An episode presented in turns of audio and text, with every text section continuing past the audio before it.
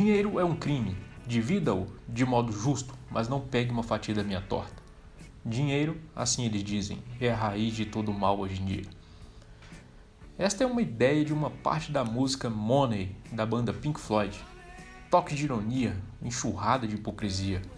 Esta música foi lançada em 1973 e fez com que a banda se tornasse milionária. E vejam vocês, criticando duramente o capital.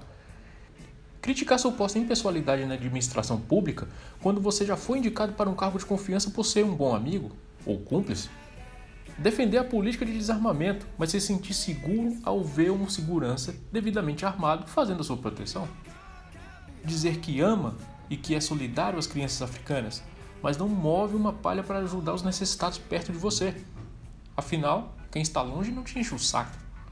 Não ter coragem de falar em alto bom som quando você é bom em algo pode soar prepotente ou deixar que os outros o façam achar que você sabe o que é bom para as outras pessoas sem consultá-las?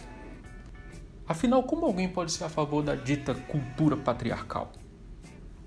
Achar que o dono da sua empresa é um porco capitalista explorador, sem se lembrar que o Häagen-Dazs que você toma é comprado com dinheiro que ele te deu.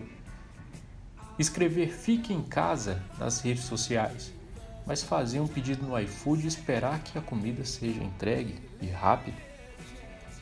Dizer que ama sem ter certeza se prestar bem atenção, o regime de verdade exagerada pode tornar as relações humanas insuportáveis. Aparenta um radicalismo intolerante e antipático. Então, para o bom convívio e manutenção da aparência, eu me torno o que eu gostaria de ser, e não necessariamente o que sou. No convívio social, isso se chama falsidade, na política, se chama janela de Overton.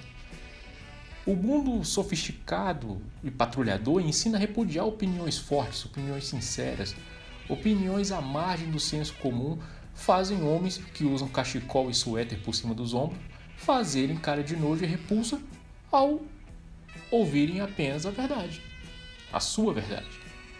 Ninguém é o proprietário da verdade. Ninguém é proprietário da justiça, das ruas, nem mesmo da ciência. Quer dizer, muito menos da ciência.